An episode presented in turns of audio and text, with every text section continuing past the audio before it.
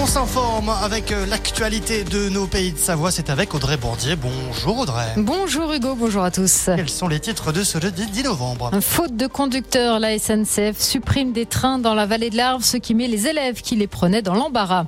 La Banque alimentaire recherche des bénévoles pour sa grande collecte de fin du mois. Et puis la prochaine édition de Glisse en cœur sera au profit de l'association Chamonniarde à chacun son Everest. On commence avec l'Ocean Viking qui accostera à Toulon demain. Le navire humanitaire qui a à son bord 234 migrants pourra enfin être accueilli par un port européen. L'Italie, où il aurait dû arriver, a refusé catégoriquement de le laisser accoster. Mais Gérald Darmanin, le ministre de l'Intérieur, a précisé que cet accueil se faisait de manière exceptionnelle. En Isère, l'incendie est désormais éteint dans l'usine Arkema de Jarry. Ce matin, deux explosions ont retenti dans cette usine spécialisée dans la fabrication de chlore et de ses dérivés. Aucune victime ni aucun déversement de produits de pollution aucune toxicité n'ont été relevées.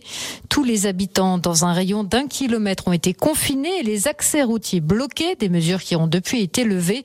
Un feu d'origine électrique serait en cause. La piste accidentelle est privilégiée. Les parents d'élèves de la vallée de l'Arve sont en colère contre la SNCF. Depuis fin octobre, quatre trains sont supprimés entre La Roche-sur-Foron et Saint-Gervais à cause d'un manque de conducteurs. Et parmi ces quatre trains, plusieurs étaient empruntés quotidiennement par les collégiens et les lycéens.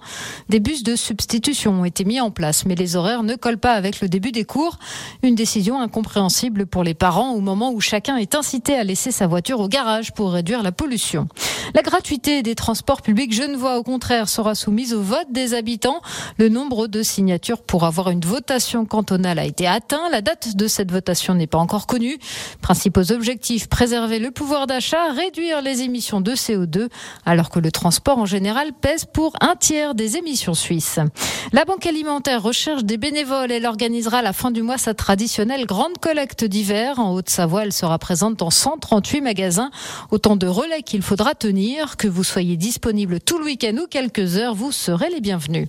Après glisse en cœur au Grand Bornand, place à Danse en cœur, c'est à Lyon. Et oui, c'est le nouveau rendez-vous caritatif qui a été annoncé cette semaine après la course de ski de 24 heures non-stop qui se déroule chaque année dans les Aravis pour récolter des fonds pour une association. Place au défi Danse en cœur les 14 et 15 octobre 2023 à Lyon.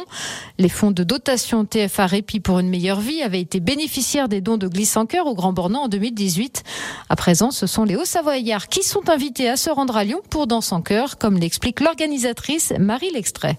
Le programme, c'est 24 heures de danse. Ça va démarrer le samedi à 14h. Ça va finir le dimanche à 14h, comme le ski ou le paddle. Équipe de 10 personnes. Et l'idée, c'est de jamais s'arrêter de danser. On danse non-stop. Il y aura tout type de danse. On ne doit pas forcément savoir danser. Ce qu'il faut, c'est ne pas s'arrêter. Suivre la musique et le rythme qui sera donné par toutes les animations qu'on va mettre en place. Le fonds de dotation TFA Répit s'est donné pour mission de trouver des solutions de répit pour que les familles touchées par un handicap mental ou les troubles autistiques puissent avoir une meilleure vie. Pour récolter des fonds, l'événement dans son cœur se déroulera donc les 14 et 15 octobre 2023 au Hachette de Lyon. Vous voilà informé grâce à la rédaction de Radio Mont Blanc et grâce à Audrey Bordier. Prochain point sur l'actu à 17h30.